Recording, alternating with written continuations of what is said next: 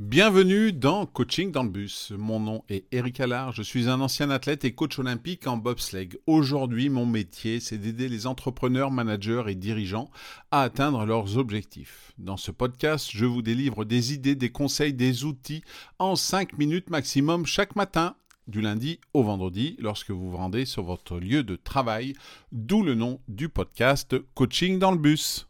Aujourd'hui, nous allons explorer dans cet épisode le concept de la productivité nocturne.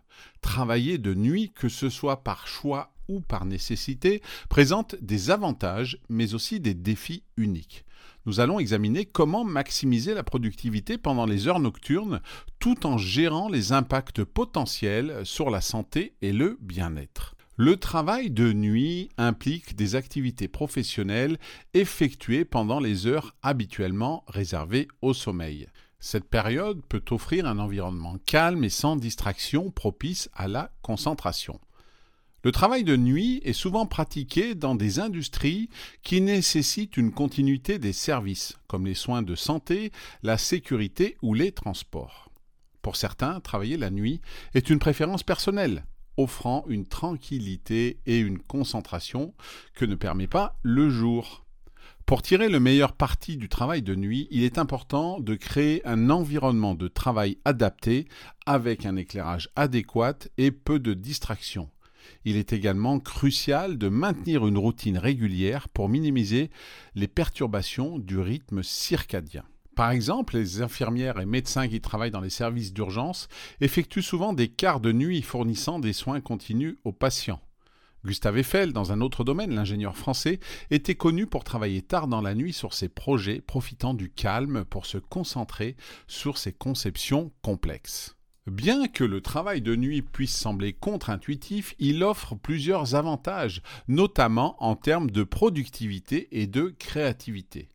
Travailler la nuit permet ainsi d'éviter les interruptions et les distractions communes pendant la journée.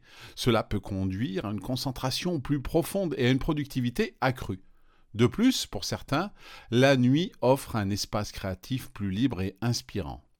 Pour maximiser ces avantages, il est important de créer un espace de travail qui encourage la concentration.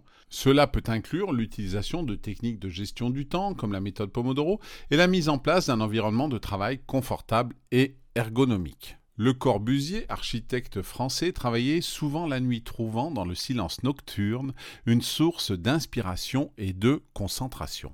Mais tout n'est pas aussi rose. Bien que le travail de nuit puisse offrir des avantages en termes de productivité, il présente également des défis, notamment en ce qui concerne la santé et l'équilibre vie professionnelle-vie privée. Les défis incluent la perturbation du rythme circadien, le risque accru de troubles du sommeil et de problèmes de santé, et les difficultés à maintenir un équilibre avec les engagements sociaux et familiaux. Pour gérer ces défis, il est important de maintenir une routine de sommeil régulière, d'adopter une alimentation saine et de faire de l'exercice régulièrement.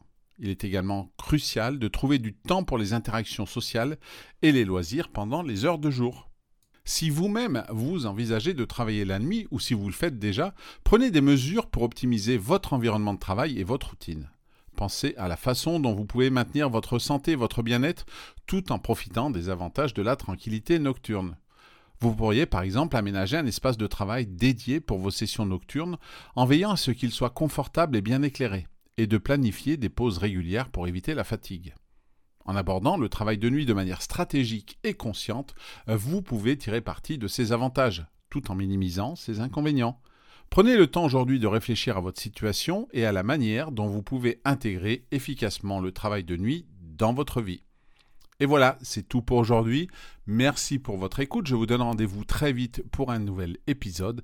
Et en attendant, vous pouvez noter ce podcast ou le partager sur vos différents réseaux sociaux.